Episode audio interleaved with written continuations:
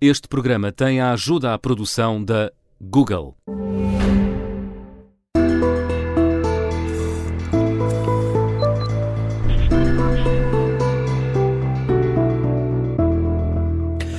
Muito bom dia, está a começar o Contracorrente, edição de sexta-feira, e hoje sobre o exercício do poder nas democracias partindo da admissão de Liz Truss no Reino Unido. Já vamos ao que está em causa. Lembro o número de telefone para onde pode ligar, é o 910024185. 910024185. Pode usar este número WhatsApp para enviar a sua mensagem de voz. Como estamos em direto no Facebook, pode deixar a sua opinião na caixa de comentários. Liz Truss, a primeira-ministra do Reino Unido, demitiu-se ontem, tornando-se na chefe do governo que ocupou menos dias o lugar. Foram apenas 44 e muito turbulentos e que, para além das interrogações que se abrem agora sobre o futuro dos conservadores e do governo de Sua Majestade, eh, colocam também muitas questões sobre a forma como, neste momento, escolhemos as nossas lideranças. No contracorrente de hoje, José Manuel Fernandes eh, não vai querer, eh, por isso, discutir apenas o que se está a passar no Reino Unido, mas também as condições em que hoje se pode exercer o poder nas nossas democracias. José Manuel, porquê é que queres abrir tanto esta discussão? Olha, eu quero abrir a discussão, bom dia novamente. Bom dia. Uh, porque me parece que é curto discutirmos apenas uh, a situação em Londres, porque os problemas que se vivem em Londres não são, quer dizer, obviamente é um país com problemas de governabilidade, o Reino Unido, mas não é o único. E quero também abrir a discussão porque acho que vale a pena tentar perceber que tipo de líderes conseguimos hoje eleger nas nossas democracias, o que é que condiciona, o que é que os leva porque é que escolhemos uns e não outros. É, é, esta frase, frase assim talvez seja um pouco estranha, que tipo de líderes conseguimos eleger, mas é apenas, se quiseres, uma introdução a uma outra questão, porventura mais difícil. É, porque é que é cada vez mais difícil encontrar líderes mobilizadores, transformadores, lideranças que sejam capazes de ser reformistas, por exemplo. Eh, eh, comecei a pensar um pouco neste tema quando vi compararem muito a Liz Truss à Margaret Thatcher.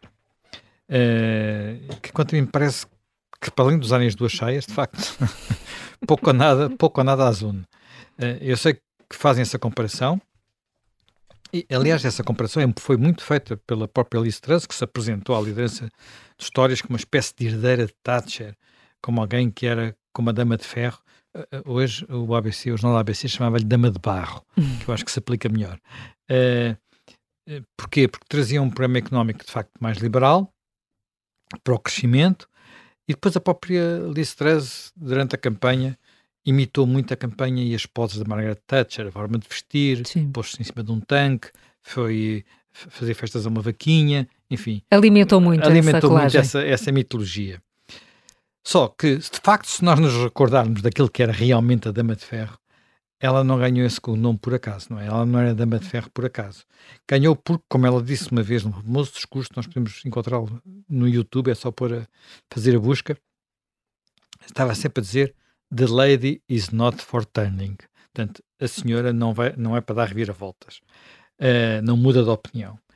Liz Truss, pelo contrário, era uma espécie de lady for all turnings, quer dizer, ela estava sempre a mudar de opinião, era uma dirigente disponível para adotar outras políticas com a maior das facilidades. Uh, Fartei-me de ver na imprensa britânica, por exemplo, imensas referências ao que eles chamam U-turn. U-turn uhum. são, são reviravoltas para o lado contrário, exatamente, não é? Uh, inversões e, de marcha, não é? Inversões, inversões de, marcha, de sentido. Inversões de sentido, é uma inversão de sentido.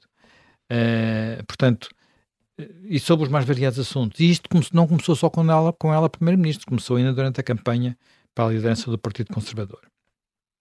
Por isso, o que fez-me pensar a fragilidade, se quiseres mesmo, a leveza de muitas das lideranças políticas atuais e não só no Reino Unido. Uhum. Mas o que é que achas que distingue então essas lideranças? É, é, é, a falta de convicções, é isso? É muito, eu acho que em muitos aspectos é mesmo a falta de convicções, não é? Eh, vamos lá ver. Voltemos a, voltemos a, a aquilo que aconteceu há 40 anos, não é? Thatcher no Reino Unido, uh, Reagan, que também aconteceu na mesma altura, nos Estados Unidos. Eles, de facto, promoveram viragens políticas que hoje todos somos capazes de recordar, para períodos em que havia claramente uma decadência, no, no, no caso do Reino Unido, tínhamos vivido uma década de 70 horrível, no caso do, do, dos Estados Unidos, enfim, tinham sido desastres atrás de desastres também na década de, de 70, E quer um, quer outro, uh, uh, chegaram, mudaram aquilo, mas o que é preciso ter noção é que eles tinham andado a preparar esse caminho muitos anos, muitos anos. Portanto, ia prepará-lo não apenas porque estava a preparar a sua posição eleitoral, mas prepará-lo com base em ideias, não é? Diz que Thatcher tinha como, quase como livro de cabeceira uma das obras mais importantes de Frederico Hayek. Frederico Hayek é, é um famoso economista liberal, foi prémio Nobel, e refirma, o livro chama-se A Constituição da Liberdade, The Constitution of Liberty, uh, e, e, de facto é um, é um, um, livro fundamental. E também é sabido, por exemplo, que Reagan, que às vezes era tratado como um mero ator, isso era completamente uh, falso. Uh, ele tinha, por exemplo, tinha um programa de rádio, um programa de rádio onde defendia as suas ideias para a América. Esse livro está publicado em Portugal com os seus programas de rádio e com os seus diários e, e percebe-se que ele não é, é, era tudo menos alguém postiço, não é? Que estava só ali a, fazer, a ler os discursos que lhe, que lhe, que lhe escreviam. Uh, bem, a verdade é que quando chegaram ao poder, quer um quer outro, sabiam para onde queriam ir. Uh, e por isso foram também tão controversos, tão controversos, porque naturalmente levantaram, foram contra muitos hábitos instalados e, e, e seguiram o caminho que tinham defendido, que os eleitores tinham sufragado, aspecto importante, os eleitores tinham sufragado e, não se, e tiveram pressões colossais, quer um, quer outro, dos mais de, dentro dos partidos deles, greves, a greve do, dos controladores aéreos nos Estados Unidos, a greve dos mineiros no Reino Unido, portanto, uh, mas levaram a deles avante, por assim dizer. Nós hoje olhamos muito para muitos dos líderes que vieram depois, para muitos dos que estão hoje no poder, eh, houve exceções, atenção, houve exceções, houve quem chegasse com uma mensagem nova, com um programa, e com capacidade de fazer as coisas de forma diferente e também tendo feito o seu percurso. E houve à esquerda e à direita, não é? Eu dei dois exemplos de líderes mais à direita, mas também houve à esquerda. Uh, apesar de tudo o que se passou depois, por exemplo, Schroeder foi importante na, na Alemanha. Depois, enfim, tornou-se um homem de Putin e as coisas são, são diferentes. Estragou tudo. Uh, Sim. Em muitos aspectos, era mais, foi mais reformista que a senhora Merkel, não tenho dúvida nenhuma. E mais importante para a Alemanha. E fez um trajeto também complicado, porque teve que mudar, teve que mudar a forma de ser dos sociais-democratas alemães para fazer essas políticas. Uh, agora, nós percebemos, por exemplo, que olhamos as, para, alguns, para alguns líderes que temos, eles estão lá quase que por defeito. Estão lá para não estarem outros piores. Um bom exemplo disso, se calhar, é o Presidente Biden. O Presidente Biden já, já ao longo da sua vida política, que aliás é muito longa, não é? muito longa, já defendeu quase tudo e o seu contrário. Uh, antes de ser presidente, basicamente ele chegou lá porque havia aquela noção que era necessário candidatar alguém que não fosse demasiado controverso, portanto, não fosse nem muito à esquerda nem muito à direita no Partido Democrata, para conseguir agregar os votos todos necessários para derrotar Trump. E, e muita gente foi votar em Biden só para derrotar Trump, mais nada. Portanto, Uh, e isso, isso continua a marcar um pouco que é a sua, a sua presidência, onde não há uma marca muito, muito forte. Uh, Liz Truss, por exemplo, não foi a votos no Reino Unido. Portanto, isso só foi a votos nos militantes do Partido Conservador. Para, a história do Reino Unido, isto é absolutamente banal. É assim que funciona o sistema. Portanto, não há aqui falta. Podemos considerar que ela tem um problema de legitimidade política, mas não tem um problema de legitimidade política no sentido uh, de ter sido sufragada pelos eleitores, mas do ponto de vista do, do regime, é assim que o regime funciona. Agora, olhando para a sua história de vida, não encontramos muita coerência, não é? Portanto, ela, enfim, isto pode. Uh, recordemos, a, Thatcher nasceu, era filha de um merceeiro uhum. e tudo isso, toda essa experiência teve importância na vida dela. O caso de, de Liz Truss é diferente, mas isto não quer dizer nada. Ela é filha de uma, uma, família que se situava, ela viveu ali entre a Escócia e o norte do Reino Unido e era uma, uma família muito, muito à esquerda. Ela, quando era miúda, andava com cartazes contra o nuclear, contra o nuclear, porque há uma base de submarino estridente hum. na, na Escócia. Enfim, fazia tudo o que são as causas mais à esquerda no, no, no, eh, no Reino Unido. Depois evoluiu um pouco mais para, para a direita, portanto, e quando esteve em Oxford, foi líder dos liberais-democratas. Os liberais-democratas, a uma altura em que estiveram, eu não sei se coincidiu com esse período, porque não fui ver as datas, mas que estiveram à esquerda do próprio Partido Trabalhista, nos anos de Blair. Uh, depois, e apresentou, nessa altura, chegou a, ter ideias bastante controversas, como acabar com a monarquia, por exemplo. Sim, sim. Correu um vídeo nas redes sociais quando ela agora Exatamente. tomou passe. Uh, mas não só, outras coisas tinham a ver com o consumo de drogas e coisas desse género. Portanto, já no Partido Conservador, uh, ela, no que toca à questão que foi mais decisiva nos últimos anos, que é o Brexit, ela começou por ser uma chamada Remainer, portanto, uh, continuar, e agora ela construiu a sua coligação para ganhar os conservadores com o apoio dos Brexiters mais extremados, como por exemplo o uh, como é que ele se chama? Van Ogg, uh, Reismog, Reismog, acho é assim que se chama. Só no domínio aquela parecia de facto ter alguma coerência e desse ponto de vista defendeu quase sempre o mesmo nas últimas, pelo menos nas últimas duas décadas, que foi ela era uma adepta da redução de impostos, era uma adepta da redução da despesa pública, portanto acreditava que era por aí, que, digamos, uma política mais liberal, mais neoliberal, de que ela queria ir. Agora, a verdade é que quando chegou à altura de conquistar essas políticas, ela claramente não estava suficientemente preparada, porque o fez de forma muito desastrada, foi rapidamente obrigada a várias reviravoltas, foi obrigada a despedir aquilo que foi o seu aliado e Ministro das Finanças. Eles assinaram textos em conjunto há 10 anos atrás. Portanto, uh, e, e, e, acabou por ter que se demitir, não é? Sim, aliás, o, o, novo Ministro das Finanças, que agora também já é quase o antigo, não é? Ministro interino, uh, defendia políticas bem diferentes. Completamente diferentes, completamente diferentes. Jeremy Hunt é quase um negativo do quase Quarting, acho que é assim que se diz o nome dele. Nem, nem, nem ganhámos tempo Não para... tivemos tempo de aprender a dizer corretamente. corretamente. Uh, que era o, o anterior ministro. Agora, Jeremy Hunt é claramente uma figura do establishment. Do establishment não apenas conservador, mas do establishment inglês. Uhum. Portanto, é alguém que, além de ter sido sempre um Remainer, portanto, desse ponto de vista está completamente sintonizado com o establishment, é um defensor da ortodoxia orçamental, mas isso foi uma regra nos conservadores durante muito tempo, portanto, sobre isso não há muita. Mas eu acho que ele quase pode ser descrito como um tecnocrata, portanto, até pelas funções que desempenhou anteriormente. É um político, claro que é um político. No Reino Unido, para ser ministro, é preciso ser mesmo do Parlamento, portanto, tem que ser mesmo político. Uh, não é como aqui que se vai buscar alguém à universidade, pessoas que caem às vezes de paraquedas ou às empresas.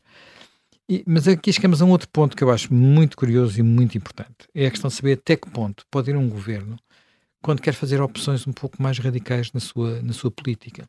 Por exemplo, voltando aos exemplos que eu dei atrás, há 40 anos, quando chegaram ao poder e aplicaram os seus programas económicos e financeiros, que eram de facto muito radicais para a época, tanto Margaret Thatcher como Ronald Reagan fizeram crescer imensos déficits públicos.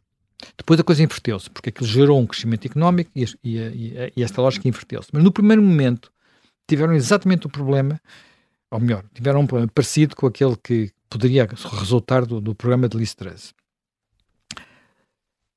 O que nos mostra que hoje, aparentemente, eh, quem quer que tentasse o mesmo não conseguiria. Portanto, aparentemente é uma, uma receita impossível. Quer dizer, eu não quero discutir o plano de Liz Truss, eu não conheço mal, toda a gente diz que foi mal pensado, uh, mal apresentado, mal defendido, mas, até, mas há algo que me parece evidente, uh, ou que torna-se evidente, há decisões que nós chamaríamos soberanas dos governos que têm de se submeter a um outro tipo de nova soberania, que é a soberania dos mercados. Isto foi muito discutido aqui há uns anos atrás, não é? Como sabes. Uh, agora, a verdade é que os mercados também existiam há 40 anos. E aquilo que vale a pena perguntar é, é, é, se eles hoje têm um poder que não tinham há 40 anos. Até que ponto é que isso acontece? E, e, e, e eu acho que isso acontece provavelmente por duas razões. Uma é que na altura eles não se assustavam com a montanha do tamanho das dívidas públicas, porque isso não era o problema com a dimensão que ganhou nos últimos anos, sobretudo depois de 2008. E depois eu acho que há nos mercados muito dinheiro de operadores provavelmente não tinham o mesmo peso há 40 anos, que são os fundos de pensões, mas já lá vamos. É curioso também que quase todos, esse é outro aspecto, quase todos os gritaram contra os mercados há, há 10 anos atrás, não é? Uh, no tempo da nossa crise, por exemplo, tenham dado agora enormes saltos de, de alegria, até o Paul Krugman, o famoso Paul Krugman, também prémio Nobel, Nobel da Economia, faça-se justiça.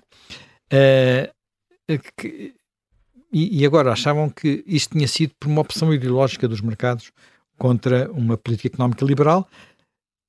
Eu acho que é preciso ter noção de que é sobretudo uma opção dos mercados contra o risco das dívidas. E, e aquilo que aconteceu muito nos últimos anos foi que houve muito, muito governo, um pouco por todo lado, que foi feito à base do crescimento das dívidas. E não foi só na Itália, não foi só em Portugal, não foi só na Grécia. Um pouco por todo, um pouco por todo lado, e portanto a dívida hoje é uma coisa, uma montanha muito, muito, uh, muito grande. É, o Rui Ramos hoje escreve sobre isso aqui no, no, no Observador. Ora bem, uh, agora, há outra coisa que também é relevante, e os jornais ingleses estão a falar muito disso, que é o papel que desempenha uma entidade chamada Office for Budget Responsibility. Eles chamam-lhe OBR. Eu, pelo que percebi, digamos, eu nunca tinha ouvido falar deste, deste organismo, eu não sou, digamos, íntimo da política inglesa, uh, só vou lendo as coisas, mas um pouco à distância, mas aquilo que, que eu percebi é que este organismo é uma espécie, epá, talvez uma super UTAU, ou um Conselho de Finanças Públicas, ou uma mistura, uma mistura das duas coisas. A verdade é que tem muito poder, uh, é uma, e ao mesmo tempo é uma espécie de guardião da ortodoxia governamental. Aliás, como também o nosso, os nossos, estes nossos organismos. E esse OBR, enfim, castigou o máximo possível a, a Liz Truss, não lhe perdoou nenhuma veleidade.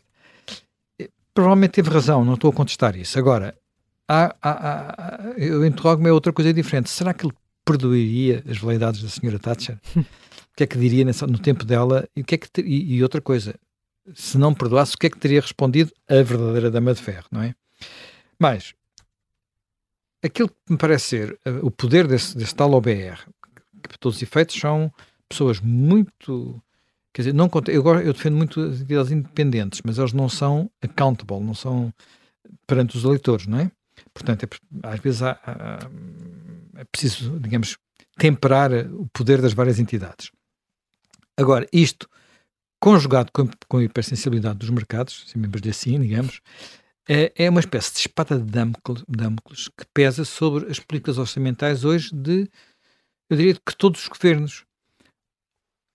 E o que significa, eu ouvi já, ontem ouvi um podcast em que isto se, se dizia muito claramente, uh, um eventual governo trabalhista estaria exatamente sob a mesma espada de Damocles, o que quer dizer que também teria muito poucas opções em termos de, de de fugir a qualquer ortodoxia orçamental.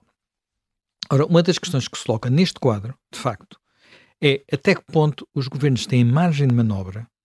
Em última análise, os eleitores têm mais manobra, porque no fundo é isto que se coloca. Até que ponto é que as opções que os eleitores podem escolher são suficientemente contrastantes, pelo menos nesta área.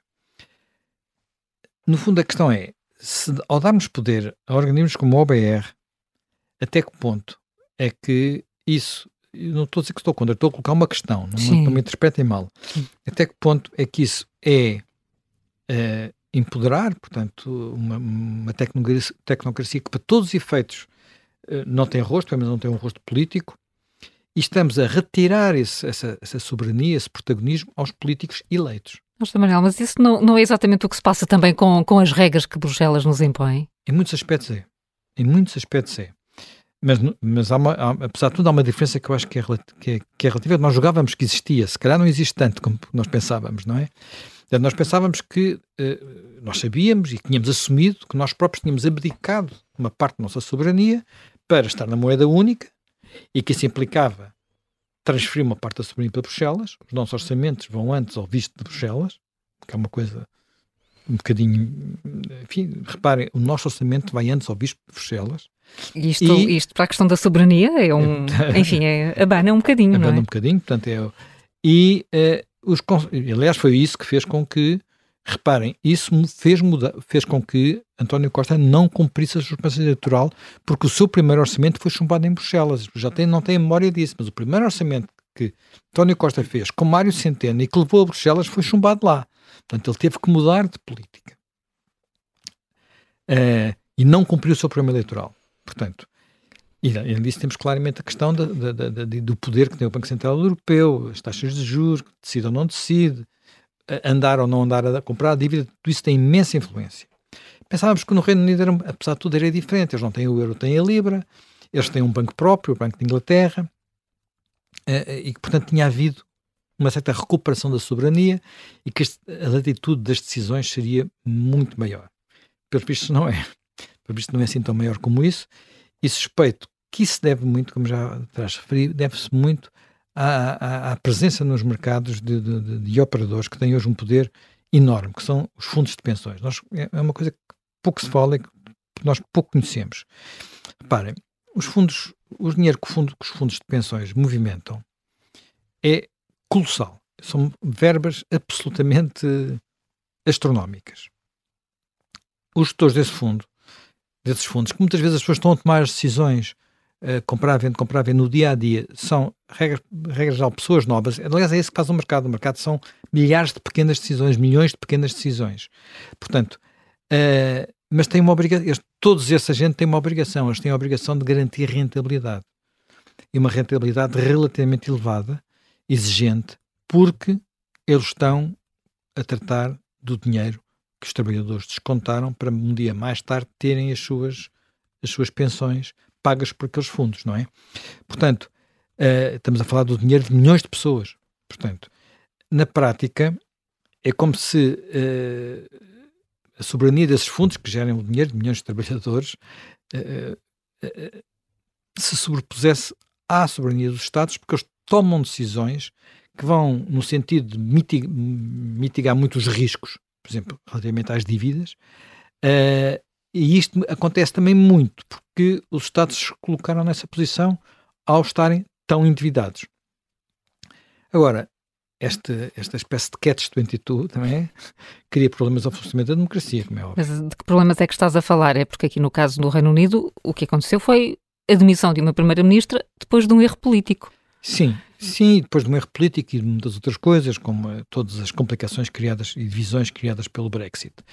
Mas acho que não devemos centrar-nos só nisso, não é? Uh, talvez Uh, nunca Liz Truss devesse sequer ter chegado a Primeira-Ministra, mas se limitarmos um pouco mais, temos pelo menos duas consequências. A primeira é que há uma tendência para empurrar as soluções do governo para soluções uh, tecnocráticas, eu diria quase virtualmente consensuais em algumas questões que tenham a ver com a política orçamental. Nós já tínhamos passado por uma coisa parecida na Europa, não é?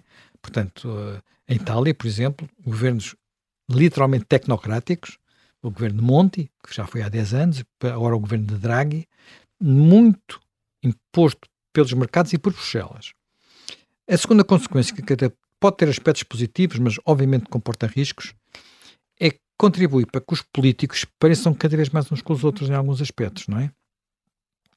Uh, sobretudo no que respeita a políticas orçamentais, tanto à direita como à esquerda, e mesmo aqueles que eram, pareciam que eram muito diferentes. Eh, nós temos um, um, um, ministro do nosso governo que há 10 anos dizia que não se pagava a dívida e punha os, alemães, os banqueiros alemães a tremer, e agora está no mesmo governo cujo primeiro-ministro anda de reunião em reunião a dizer que nós temos que nos portar bem por causa da dívida.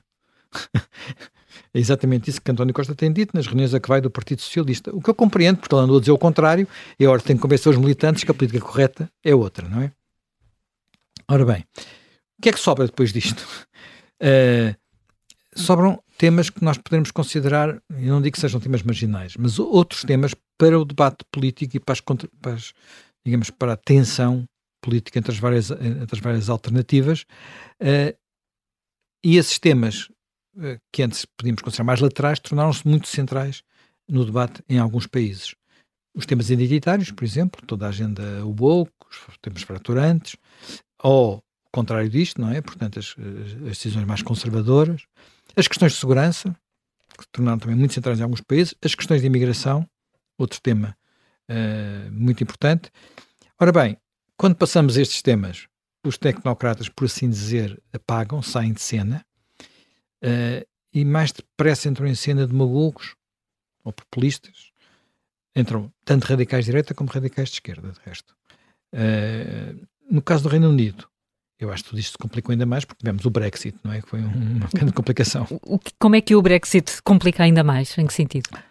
Bem, o Brexit dividiu a sociedade britânica, não é? Portanto, dividiu, dividiu também os conservadores, mas há, acho que há uma coisa que é preciso também começar de alguma forma a chamar os bois pelos nomes, por assim dizer. apesar de continuar a existir uma maioria clara a favor do Brexit, as pessoas que votaram no Brexit não se arrependem, uh, não se arrependem, uh, há uma, as elites, sobretudo as elites londrinas, nunca aceitaram isto bem. Nunca aceitaram isto bem e sempre fizeram tudo o que estava ao seu alcance para complicar a vida ao, ao, aos adeptos do Brexit. Havia um texto na, na Spectator de ontem uh, que notava que antes da demissão de Liz Truss uh, uh, e das mexidas que ele fez no governo, os ministros, reparem, os dois ministros que saíram eram dois Brexiters, chamamos assim. Os dois que entraram são dois Remainers. E então o artigo perguntava: mas será que os Remainers que perderam estão a mandar isto outra vez? uh, portanto, e que reparem, são dois velhos políticos vindos do establishment, uh, portanto, uh, Remainers alguns deles até querem fazer novas votações. Portanto, e, e ele até se interrogava se não se estaria a viver a saga que se viveu há três anos, quando, apesar da decisão do referendo, o Parlamento bloqueava tudo. E houve aquelas. Enfim, então o Speaker, a gente recorda-se todos, todos desses momentos. Finalmente, Boris Johnson foi a eleições e ganhou a legitimidade para fazer, de facto, o, o, o, o Brexit, a sua maioria que, que, hoje ainda existe, não é? Para fazer isso e depois para fazer o que fez. Pois, para fazer o que fez, não é? Bem, eh, ele agora parece que, que, que, pode estar de volta, não é? Pois, parece que sim. Pode, pode estar de volta, não sei se vai acontecer. Uh, olha, mas se acontecesse, acho que era uma coisa que é assim: há um lado de fazer política, um lado de carisma político que ainda pode contrariar a ortodoxia, chamemos-lhe assim. Não estou a dizer, eu, isto claro, estou, estou sempre, uh, aqui não estou, não estou a dar muitas opiniões, estou mais a descrever. Uh, e, e, e, seria uma vitória, eu chamaria, do carisma, se ele regressar, não é? Do carisma. Está de férias nas Caraíbas, não é? Está de férias nas Caraíbas, enfim, tem direito, não é? Claro. uh, seria uma vitória do carisma sobre o cinzentismo do, do, do, do establishment.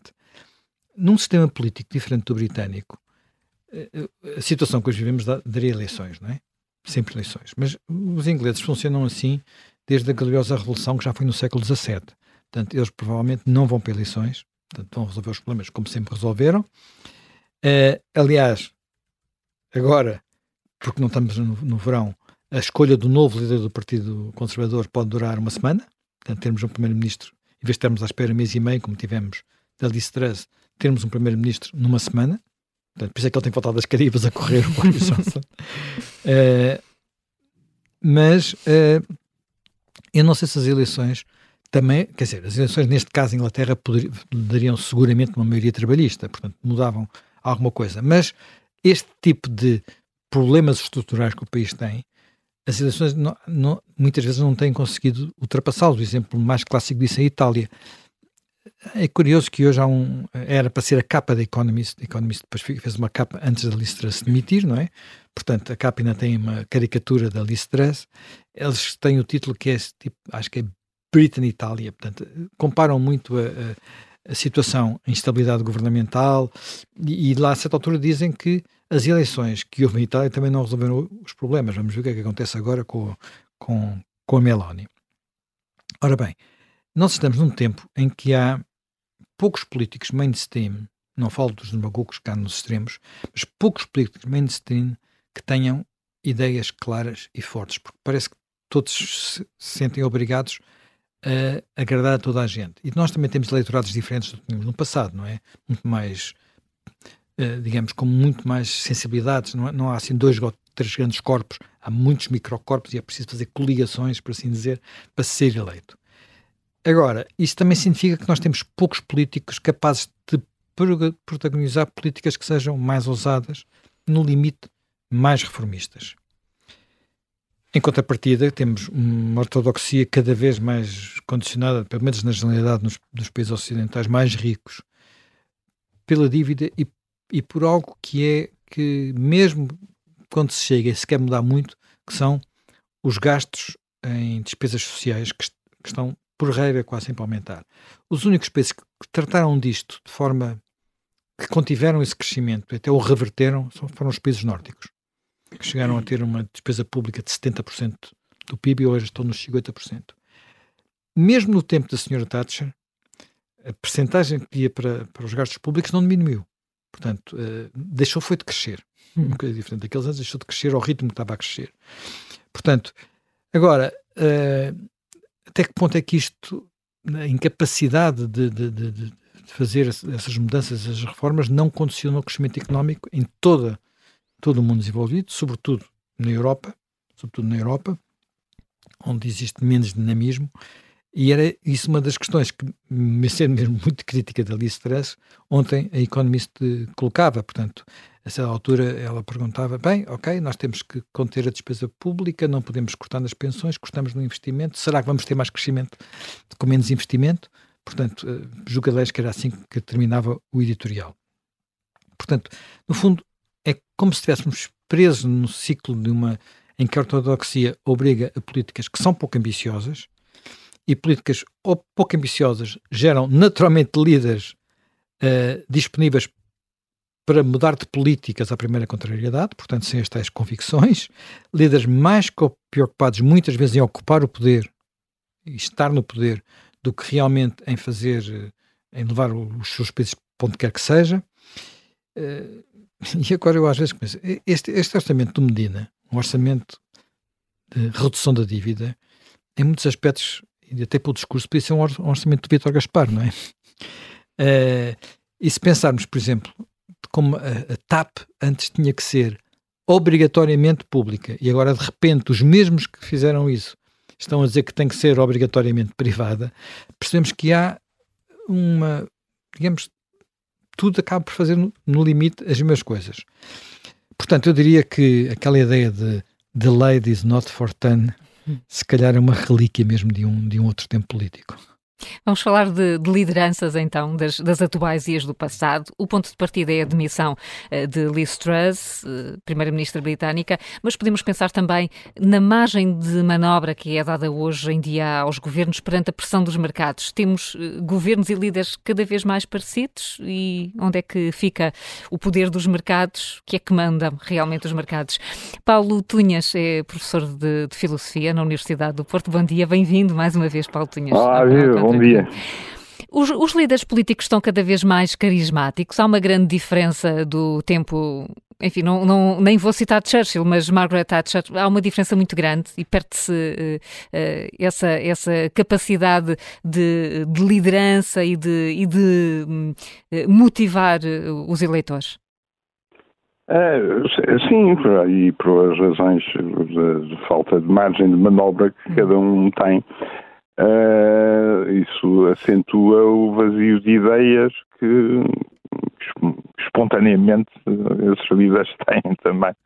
Mas convém distinguir, quer dizer, a Inglaterra é um, é um país onde, onde a crítica aos primeiros ministros é muito mais acerba do que, por exemplo, em Portugal. Uh, aliás, uh, eu li aqui há uns tempos que o primeiro, aquele que é considerado o primeiro primeiro-ministro, primeiro primeiro-ministro inglês, Sir Robert Walpole, no século XVIII, é, é, no tempo em que ele foi primeiro-ministro, a expressão primeiro-ministro era uma expressão injuriosa, é, porque implica, implicava no sujeito ambições belicosas e preocupação com o interesse próprio. Não é que era uma, uma expressão injuriosa, eu não, não creio que permaneça uma expressão injuriosa, mas, uh, mas o que é um facto é que a crítica ainda até aos primeiros ministros uh, é sempre muito mais uh, radical e constante do que em Portugal. isso independentemente de eu estar convencido que de facto que a Liz foi foi catastrófica em, em muitas coisas em muitas coisas mas entre, entre as quais o vazio de ideias Uh, mas em, Portugal uh, as ideias não é menos não é menos notório. Tanto em António Costa como em Marcelo Rebelo de Sousa.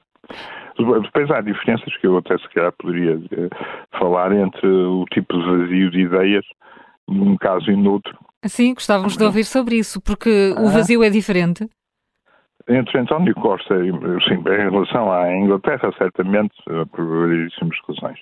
Uh, António Costa, entre António Costa e Marcelo Rebelo de Sousa é diferente porque, uh, repara, Costa é uma personagem perfeitamente verosímil. no fundo, toda a gente percebe. e Marcelo Rebelo de Sousa, pelo contrário, é cada vez mais inverosímil. Eu já não estou a dizer como presidente, mas no seu todo, como pessoa também, se, é, se me é permitido entrar assim numa, na, assim, na intimidade televisiva dele, é, é inverosímil, quer dizer, ao ponto de uma pessoa começar a duvidar da sua existência. Porquê que diz isso? Porque não um, são desconcertantes as intervenções de, de Marcelo Rebelo de Sousa, é isso? Uma a seguir à outra, uma a seguir à outra, quer dizer, não. Uh, eu quase às vezes quase, quase que, que, que caio na, no pecado de acreditar que ele não existe, uh, que, é uma, que é uma espécie de ilusão. Eu nunca fui crente, e, portanto não sofri aquela experiência da perda da fé tradicional dos católicos, uh, mas uh, estou a ter uma espécie de substituto dessa, dessa experiência. Mas no meu caso não é particularmente doloroso. É? Devo confessar que consigo bem viver. Mas se alguém me tentar provar que, me, que Marcelo Rebelo Sousa existe... Apesar facto, de aparecer todos os dias na televisão, pode não existir. Mas isso pode ser uma ilusão, é? Mas se alguém tentar provar, eu sempre achei as tentativas da prova da existência de Deus mais interessantes que as tentativas da prova da não existência. De maneira que estou muito aberto muito aberto a isso. Mas, mas, vendo as coisas, eu confesso que às vezes penso que é melhor acreditar que ele não existe do que acreditar que ele existe.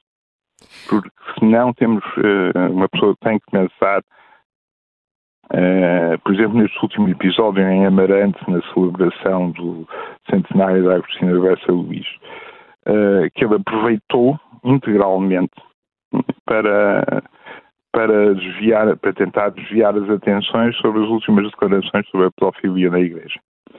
Uh, e o que ele fez foi usar tanto a Agostina como o Passos Coelho, que ele promoveu a candidato a Presidente da República ali, a completo despropósito, como meios, unicamente como meios, não como fins em si, para falar como um filósofo. de maneira que eu, se calhar, prefiro pensar que ele não existe mesmo do que, do que, do que acreditar que, que ele é capaz de uma coisa dessas. Uh, que, que me chocou verdadeiramente, devo dizer. Eh, está, estávamos aqui a falar da, da falta de convicções que muitos líderes políticos atuais terão. Isso encaixa na, na existência de, de Marcelo Rebelo de Sousa? Ai sim, porque eh, tanto Marcelo Rebelo Sousa como, como António Costa, diga-se passagem, não têm ideias, são um vazio completo de ideias. Uh, e para ter convicções, apesar de tudo, é preciso ter uma ideia ou duas. Não, não é preciso nem convém eh, ter, ter demasiadas. Porque uma pessoa que, que abunda em convicções uh, também não se recomenda por excesso. Mas uh, o vazio de ideias não permite qualquer espécie de convicção. Uh, e é isso que cria uma atmosfera de inverosimilhança particularmente danosa, creio eu, para o país. Uma pessoa às tantas pergunta-se se isto verdadeiramente existe, se, porque uma inverosimilhança aqui, uma inverosimilhança ali, até, até fazem bem, despertam, surpreendem. uma inverosimilhança que é a regra e não a exceção, deixa-nos um bocado desmunidos. Eh, eu preocupo mais com Portugal do que, francamente, com a Inglaterra, que estou certo que eles conseguirão arranjar uma solução qualquer. Mas não resiste a perguntar-lhe sobre, sobre a solução, até porque uh, o professor esteve cá connosco no, no Contracorrente quando falámos da saída de Boris Johnson uh, e das suas originalidades e o Paulo Tunhas uh, reconheceu-lhe essa, essa característica. Um eventual regresso de Boris Johnson tem uma, tem uma leitura, tra, traz uma, apesar de tudo, eh, uma, enfim, uma, uma frescura diferente à, à política? Ai, sem dúvida que Boris Johnson, eh, com todas as suas eh, com todas as suas características uh, histriónicas, se quiser, uh, é alguém com, com pensamento e uh, certamente que já teria acontecido mudar de convicções, mas apesar de tudo consegue manter algumas em, em questões-chave. Uh, e tem uma capacidade de resistência uh, que visivelmente faltava à Liz Truss, uh, era palpável. eu nem sequer tenho seguido, confesso, com muito detalhe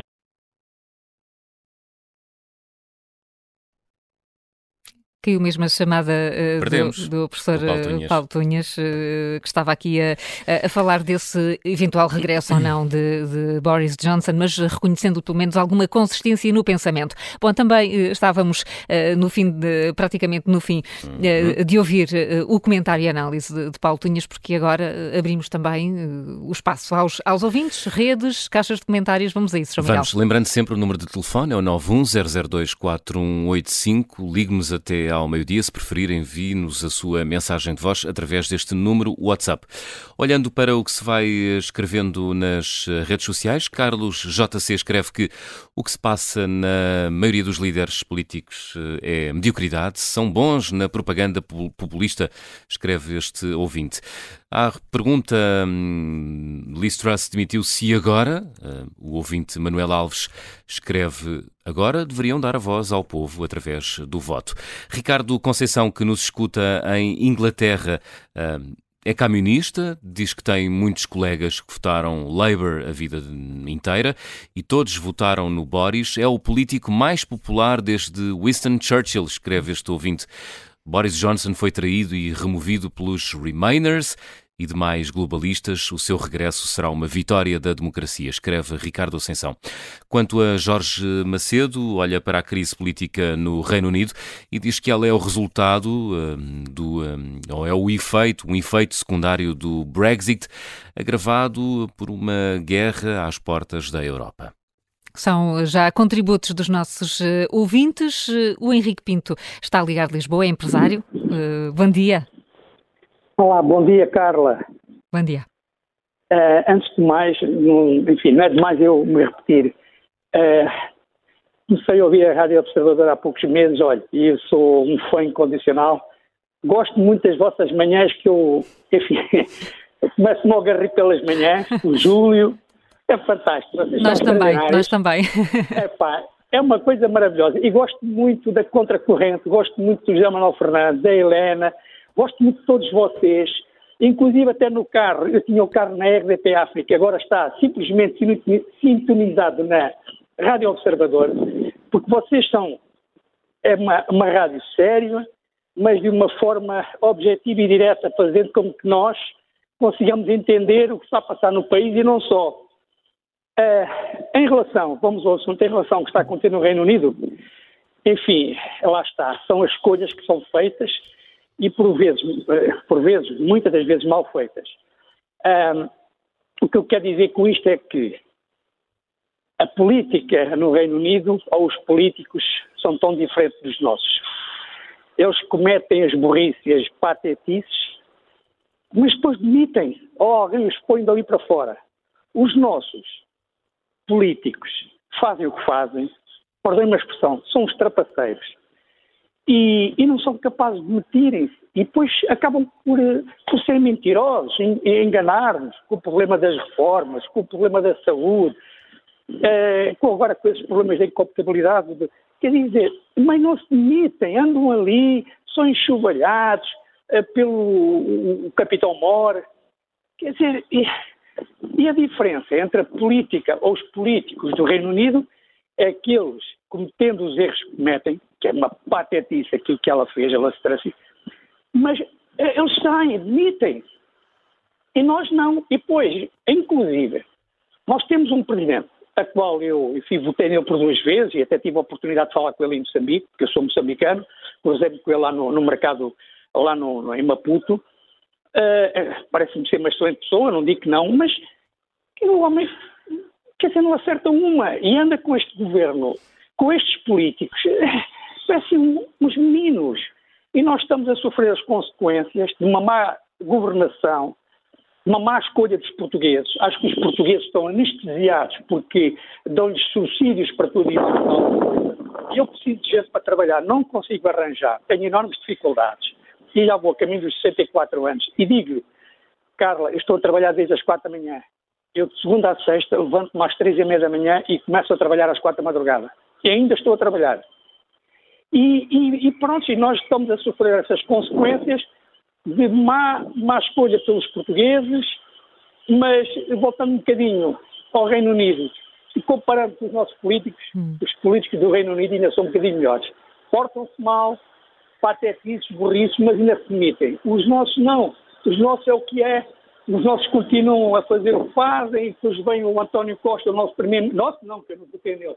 Uh, e as pessoas ficam todas felizes, agora recebem 125 euros de subsídio, e as pessoas todas felizes. Epá, mas isto ainda dá, como ainda há dias, ouvi alguém na rádio, uma senhora a dizer, mas este ainda dá. Dá, mas dá o quê? A endividarmos? A hipotecarmos o futuro dos nossos filhos? Oh, Carla, é só isto a minha, a minha questão.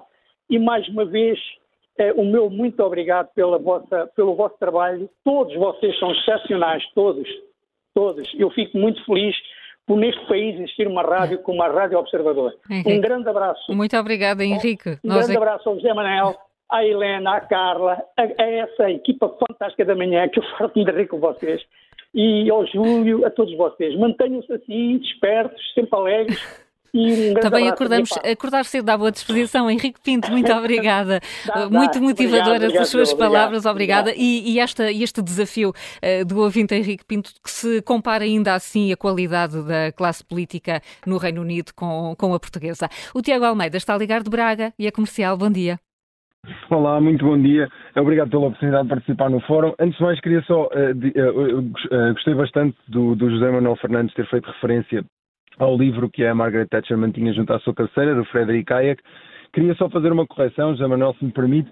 O Frederick Hayek era um liberal sério e duro, não era um daqueles liberais tíbios uh, da escola de Chicago. Era um liberal sério da escola austríaca, uh, não é um daqueles que, que os tíbios da, da iniciativa liberal uh, gostam de, de, seguir. Mas, enfim, passemos então à, à Liz Truss.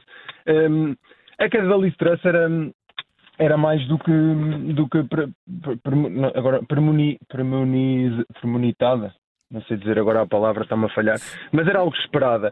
Para as pessoas entenderem um bocadinho o que aconteceu no Reino Unido, o Banco de Inglaterra, que, que vinha a subir os, as taxas de, de juro devido à, ao aumento galopante da inflação, teve que intervir no mercado novamente, portanto, com, mais uma vez fazendo o, o que eles chamam de quantitative easing, uh, porque quando a Liz Truss anuncia o plano, a culpa não foi do Ministro das Finanças, ela, ela como boa política que é, uh, atirou o Ministro das Finanças para o, para o charco, uh, mas com certeza o Ministro das Finanças não tomou decisão sozinho. Um, ehm, e quando apresenta esse plano, apresenta um, pl um, plano de redução fiscal, mas não de redução de gasto, de, de, despesa pública. O que aconteceu foi que os mercados naturalmente funcionaram como mercados e preveram um, um disparar da dívida pública inglesa e o que fizeram foi que aconteceu um grande sell-off dos, do, dos bónus da dívida pública inglesa, o que obrigou o, o Banco Central de Inglaterra a intervir porque esses tais fundos de investimento ligados às pensões um, ehm, eh, tinham, estavam a utilizar os, os bónus da dívida pública como colaterais para poderem fazer as operações com, com alguma margem. E, e, e eh, foi então ativada uma, uma, margin call, por assim dizer, algum termo mais técnico, e o que aconteceu foi que o Banco de Inglaterra teve que voltar a comprar, portanto, uh, dívida, bónus da dívida pública inglesa. Uh, quem compara também a Liz Truss à, à, Margaret Thatcher não, não sabe o que diz. A Liz Truss é uma, é uma, é uma, é uma, é uma política populista, bem como a própria Giorgia Meloni, ou como bastantes políticos nós temos aqui ditos conservadores ou ditos de, de direita em, em Portugal. Um, ehm, e, e, portanto penso que a queda dela era mais do que, do que, do que esperada. É, é, é importante dizer e abrir esta discussão, eu gostei que o Manuel Fernandes tivesse aberto esta discussão um, ehm, fazendo a comparação do que está acontecendo no Reino Unido com o que acontece no, no resto dos países. A vantagem do Reino Unido é, é que o Reino Unido tem um sistema bastante diferente dos outros países europeus, nomeadamente o sistema português. Eu ouvi o ouvinte anterior a dizer que os políticos ingleses tinham mais honra, algo do género, do que os políticos, do que os políticos portugueses. Não é verdade. Eles, eles são igualmente políticos e uma pessoa sabe bem, ambos sabemos que para estar na política honra é algo que não os costuma caracterizar. O que acontece é que o sistema eh, inglês é um sistema representativo e, e, em Portugal nós vemos num sistema, num, num autêntico sistema partitocrático uh, e não de, de, democracia representativa. Portanto, o que acontece foi que os eleitores, junto dos seus representantes nas, nas, nas cidades e nas pequenas cidades, fizeram pressão junto desses representantes conservadores que obrigaram, uh, o que obrigou à, à admissão da, da Liz Truss. Daí uma grande diferença entre.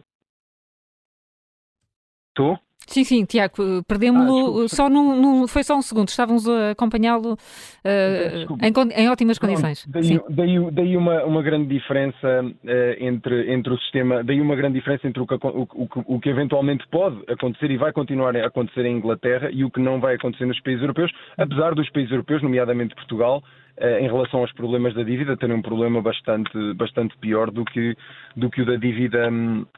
Uh, do, do, do, que o da dívida do Reino Unido ou do que da dívida inglesa. Queria só, antes de mais, deixar aqui um, um pequeno à parte.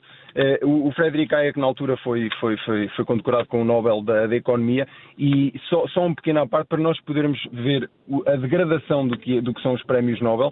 Eu não sei se o José Manuel Fernandes e se a Carla tiveram a oportunidade de ver quem foi o vencedor da, do Prémio Nobel da Economia este ano. Sim, sim. Pronto, foi um senhor chamado Ben Bernanke. Foi o Portanto, Presidente da Reserva no... Federal. Exatamente. Portanto, num ano em que, repare nisto, num ano em que estamos tão preocupados em que o maior problema é a inflação, nós, o, o, a, a Academia Nobel decide galardoar com o Prémio Nobel da Economia um dos economistas mais responsáveis pela atual inflação que nós estamos a viver, porque é importante que as pessoas entendam aqui que a inflação que nós estamos a viver hoje em dia não, não diz só respeito à quantidade de dinheiro que foi injetada na economia uh, durante, durante, a, durante a pandemia ou durante o pós-pandemia.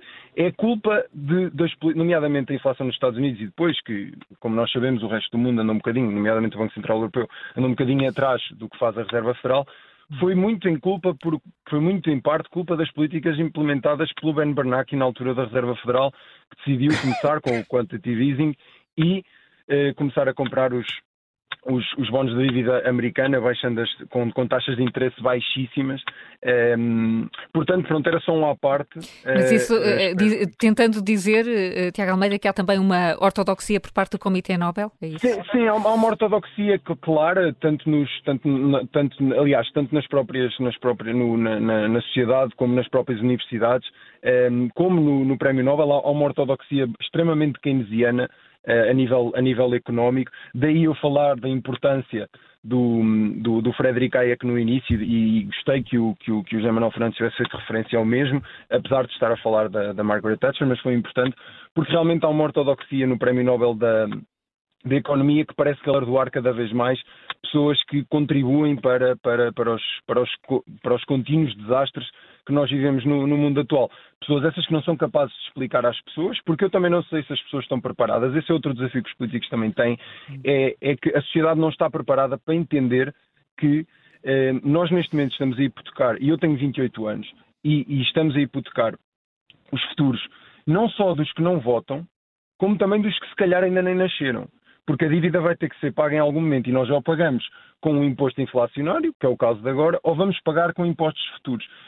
E, e é importante perceber que a sociedade tem que estar preparada para algum tipo de sofrimento curto para depois podermos ter um crescimento uh, a largo prazo e um crescimento uh, sustentado em bases uh, da economia real, porque nós podemos aqui querer viver num mundo de unicórnios em que o dinheiro é barato e é tudo muito fácil e, e damos apoios aqui, damos apoios ali, mas, mas, é importante sairmos desse ciclo, porque senão vamos andar sempre aqui 10 em 10 anos ou 12 em 12 anos a, estar a ter estas conversas, de uns governos caem, umas, umas sociedades entram, entram em falência, uh, depois passamos a ser mais pobres, depois de repente somos um bocadinho mais ricos, mas voltamos a ser ainda mais pobres do que éramos durante, antes da crise anterior.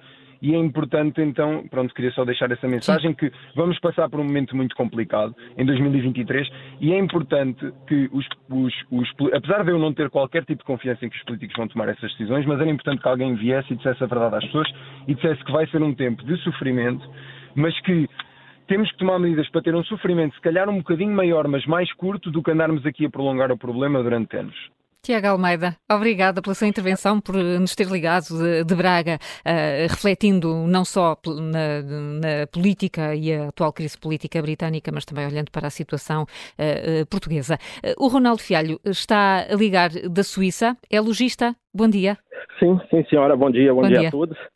É, sobre a, o tema hoje, que é políticos que parecem não ter mais como os de antes, têm convicção e que têm a coragem, determinação naquilo que eles, que eles acreditam e pensam. A primeira vez que eu ouvi isso foi do João Jardim, se me engano, o ex-governador da Madeira, penso isso, né?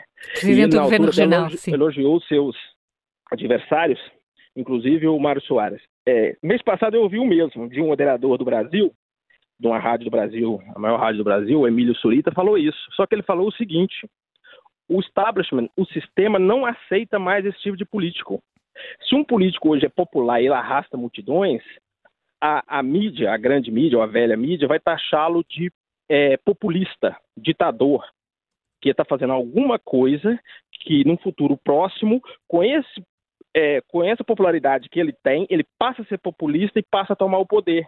Eu não estou julgar aqui se é um mérito dele, se tem competência ou não, mas isso acontece no Brasil. Temos um político que chegou ao poder, que faz reformas invisíveis que o povo, a população não vê, mas que já deveriam ter sido feitas há séculos, como o marco do saneamento, é, como a reforma tributária que ele não conseguiu porque não deixaram, e outras muitas que estão lá, agora não vou citar todas, e ele é taxado de populista, de ditador. Há quatro anos estão falando que ele é ditador, e no momento quem vemos é, a ditadura vem do, de, de, de tribunais, né, que fazem até censura prévia à rádio e televisão. Então, hoje, ouvindo isso, temos mudado, eu quero perguntar aí aos senhores se no mundo atual cabe esse tipo de político, que eu acho hum. que depois das redes sociais de cancelamento e dos fundos de investimento que mandam nisso, né, que os políticos hoje é só para gerar, gerar, crise, já foi dito aí, né, que o atual primeiro-ministro português só sabe gerir crise, não vê à frente, não faz reformas, se o sistema hoje, aquela mão que balança o berço e fala Liga Mundial, aceita esse tipo de político, político como os de antes, eu acho que não aceita. Eles querem só office boy, garotos de recado, hum. que são as big techs, as grandes empresas, né, os grandes fundos que quer comandar nisso. Muito bom dia, obrigado. Uh, bom dia, Ronaldo Fialho. Nós é que uh, agradecemos uh, ter, ter participado e ter lançado muito diretamente uma pergunta, José Manuel. O sistema aceita políticos diferentes? Vamos lá ver. Tu tens perguntado muito e o teu arranque foi em, em forma de pergunta. Eu acho, eu acho, eu acho que eh, há uma, uma série de condicionalismos que dificultam isso. Alguns podemos considerar que são culturais, outros que são institucionais, outros que são aquilo que eu chamei aquela espécie de catch 22, não é? Hum. Portanto, nós criámos, eh, eu penso que ainda foi hoje de manhã, o, o, como é que ele se chama? O Teixeira dos Santos. Hum, sim, Teixeira sim, Santos, esteve, esteve a, a, fazer o orçamento. Esteve a fazer o orçamento e uma coisa que ele diz é que a margem de manobra do Ministro das Finanças é pequeníssima. Portanto, a, a quantidade de variáveis em que ele consegue mexer é muito pouca. Uh, porque isto está tudo muito bloqueado por vários sítios e está muito bloqueado porque, de um lado, há gastos públicos que são quase, são muito rígidos, portanto, basta imaginar, sobretudo, o sistema de pensões, não é? Portanto, é no caso do nosso, do nosso sistema, por exemplo, que, é de, que não é de capitalização, é, é, um, é muito rígido. Por outro lado, temos um conjunto de serviços que não, que não, podemos abdicar deles, portanto é muito, e levam tempo, quer dizer, podem ser reformados, mas já muita dificuldade de um ano para o outro em fazer mudanças muito, muito radicais, e uh, há uma, um eleitorado que está muito dependente do Estado. Tá? É um eleitorado, e isto acontece cada vez mais nas democracias ocidentais, até nos próprios Estados Unidos, em que recebem, de alguma forma, uh, qualquer coisa. E a prova de que receber de alguma forma qualquer coisa pode ser muito importante é ver o que aconteceu ontem ao sistema bancário, não é? E eram, estamos a falar de 125 euros, uh, que vão ser pagos em 10 dias e as pessoas têm tanta urgência em saber se já foram pagos que no primeiro dia mandaram abaixo o sistema eh, as redes quase, quase todas, os, quase todas, quase as todas aplicações dos bancos. As aplicações dos bancos. Portanto, ora bem, isto dá, dá indicação Portanto, quando, quando temos uh, um sistema assim, é muito, quer dizer, é muito mais difícil fazer transformações. Até porque ainda há outro fator, quer dizer, eh, nós falámos já aqui muitas vezes das questões demográficas. A Inglaterra da senhora Thatcher era diferente da Inglaterra de hoje. Em alguns aspectos, a Inglaterra, apesar de tudo, é um dos países que, desse ponto de vista, é mais dinâmico, tem uma população mais jovem e, e, e até porque tem sido há muito esta, esta coisa, mas a Inglaterra é um dos países que recebe mais imigrantes e, e inclusive imigrantes contribuíram mais para o próprio crescimento económico da economia. Aliás, uma das, das discussões que houve com a, com a Ministra do Interior, portanto, eh, que saiu, que era uma. Também ela tem, eh, não, eh, digamos, era de origem de uma antiga. do Império, não é? Portanto, é uma filha do Império, tal como. Aliás, dos conservadores era muito curioso ver aquela aquele, aquele painel de pessoas, não é? Portanto, a Liz Truss era a única lourinha que estava ali no meio, não é? Tudo o resto... Sim, reflete muito mais a diversidade do que, Muito exemplo, mais a diversidade nós. do que cá, não é? Portanto, o Ministro das Finanças era de, origem africana, claramente, eh, a Ministra do Interior era de origem... Ambos associados a posições que na, que na ortodoxia do nosso, dos nosso, da nossa geografia política ficam à direita, não é? Hum. Portanto, agora, a discussão era quantos imigrantes vamos aceitar ou não, porque o número de imigrantes que entram na Inglaterra era fundamental para as contas do orçamento.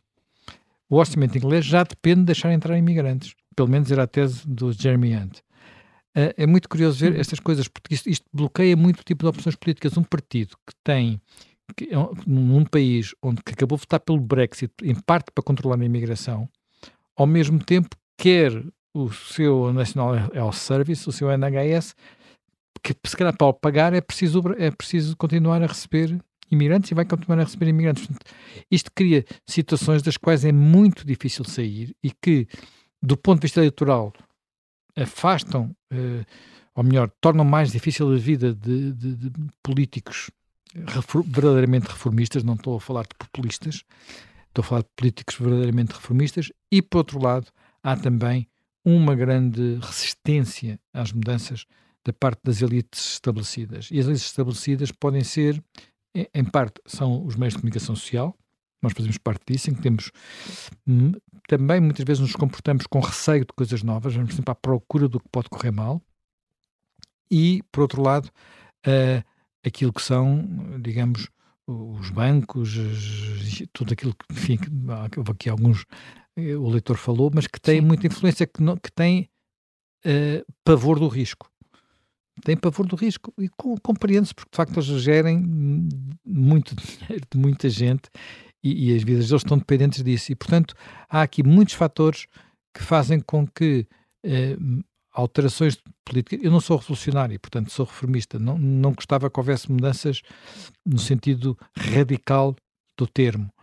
Mas as mudanças, mesmo as graduais, é muito difícil construir coligações eleitorais para as fazer e depois vender, vencer as resistências de todos os instalados, sejam eles instalados nas dependências, sejam eles instalados porque são fornecedores, sistemas bancários, por aí adiante. Uhum. Eh, André Azevedo Alves é politólogo, eh, colunista do Observador. Bom dia, bem-vindo também eh, ao Bom. Contracorrente. Eh, por todos estes fatores que o José Manuel Fernandes estava aqui a, explicar, era previsível a queda de Liz Truss? Acho que era, era previsível que as coisas não fossem correr muito bem. Ah, talvez não necessariamente que fosse durar tão pouco tempo, não é? Portanto, bater o, inclusivamente o recorde de, de- de permanência O recorde mínimo. O recorde mínimo, digamos assim. Ahm, mas, mas era. Eu, eu julgo que, que a disputa eleitoral, nomeadamente a, a- a- reta final com, com Rishi Sunak, eh, não augurava nada de bom. Tive, aliás, a oportunidade de dizer isso na, na- altura, hum, a, a comentar o tema, hum, porque parecia que Liz Truss estava um bocadinho formatada para dizer aquilo que percepcionava como podendo agradar mais às bases do partido, eh, mas uma espécie de negação da realidade, não é? Portanto, um, quando, quando Rishi Sunak alertou para eh, basicamente a irresponsabilidade orçamental e no fundo a impossibilidade do que, do que, do que Liz Truss estava, estava a propor, não é? Portanto, baixas substanciais de impostos e ao mesmo tempo aumentos substanciais da, da, da despesa e numa conjuntura que já à partida era muito difícil em termos internacionais e especificamente para o Reino Unido, eh, e, e, e à medida que o Liz Truss foi insistindo nessa, nessa tecla e que depois apresentou, apresentou o tal mini-budget que, que teve o, o desfecho que, que- que todos sabemos, eh, portanto, acho que não augurava nada de bom. Talvez tenha sido, pelo menos para mim, eh, especialmente mau no sentido da rapidez com que, com, com que todo o governo colapsou, quer dizer, depois logo a, a demissão quase imediata do Ministro das Finanças, que me pareceu também um exercício bastante fútil para, para, para, para Liz Truss tentar salvar a pele, quer dizer, como se fosse possível uh, imediatamente demitir o Ministro das Finanças, que era o seu número 2, que era o parceiro da, da, proposta que tinha apresentado, e ela própria, enfim, uh, passar uma esponja sobre, sobre, sobre a sua própria conduta. E, portanto, acho que, pelo menos na minha perspectiva, talvez tenha colapsado mais rapidamente ainda do que, do que, do que eu poderia apostar, mas que as coisas iriam correr mal uh, ou que iriam continuar a correr mal, porque eles já vinham a correr mal e bastante mal com o Boris Johnson, isso parece-me que era mais ou menos previsível. E o facto de, de, dizer que as coisas já não estavam a correr bem com o Boris Johnson significa que uh, esta, esta crise é uma crise política no, no país, mas é também uma crise do Partido Conservador. Sim, claramente. O Partido Conservador está, está há muito tempo uh, no, no, governo, isso independentemente da orientação política do, do partido, sabemos que tende a gerar vícios, tende a gerar desgaste, tende a gerar problemas e, portanto, enfim, o Partido Conservador não, não é exceção. Uh, e depois acho que uh, a gestão do Brexit e do pós-Brexit, uh, independentemente de se a decisão de sair ou não da União, de sair da União Europeia foi uma decisão hum, a longo prazo ou será uma decisão a longo prazo positiva para o Reino Unido, e acho que é cedo para fazer essa avaliação Uh, mas a gestão política disso pelos, do Brexit pelos conservadores também foi, foi, foi, foi pouco adequada, não é? Portanto, o próprio Boris Johnson, aí, a meu ver, é o principal, uh, o principal responsável, muito guiado pela sua agenda política e pessoal uh, de, de, de, poder, e, e, por um lado, levou os, os conservadores a ter um, um excelente resultado eleitoral, é? aliás, a razão pela qual neste momento continuam no poder é que têm uma enorme maioria no, no, no, no Parlamento e no, e no, sistema político britânico. Praticamente só é possível haver eleições se o Parlamento, digamos, se autodissolver, não é? Se houver uma maioria no Parlamento a desejar eleições. Mas, ao mesmo tempo, a gestão que foi, que foi feita do Brexit foi, uh, foi, foi muito problemática.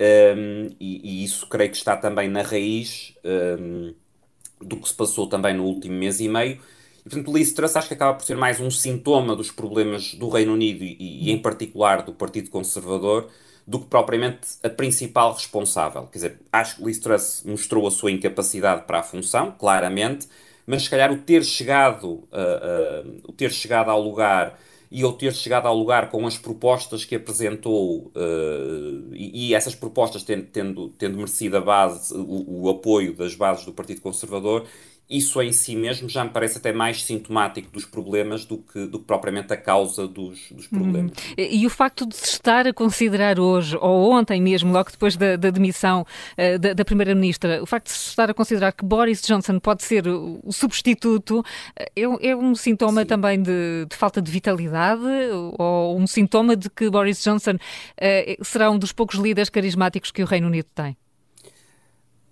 Acho, acho que uma coisa não é compatível com a outra, não é? Portanto, uh, Boris Johnson uh, provavelmente será dos, dos, dos, poucos líderes carismáticos que o, que o Reino Unido e que o Partido Conservador tem.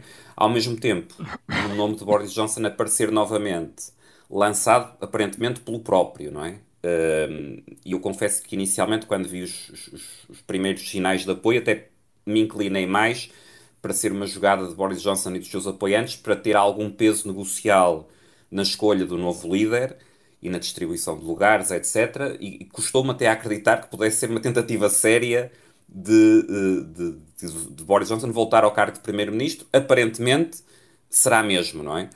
Isso parece um sinal claro de desorientação. Quer dizer, eh, enfim, fazer, fazer previsões em política é sempre arriscado mas uma coisa seria Boris Johnson voltar, eh, até porque é relativamente jovem, voltar no futuro a ter algum papel relevante na política britânica, isso, enfim, ele apontou para isso no discurso de despedida, e parece-me parece que era algo perfeitamente razoável, independentemente da, da, sua, da sua trajetória neste momento como, recente como Primeiro-Ministro não, não, não ter sido especialmente bem sucedida.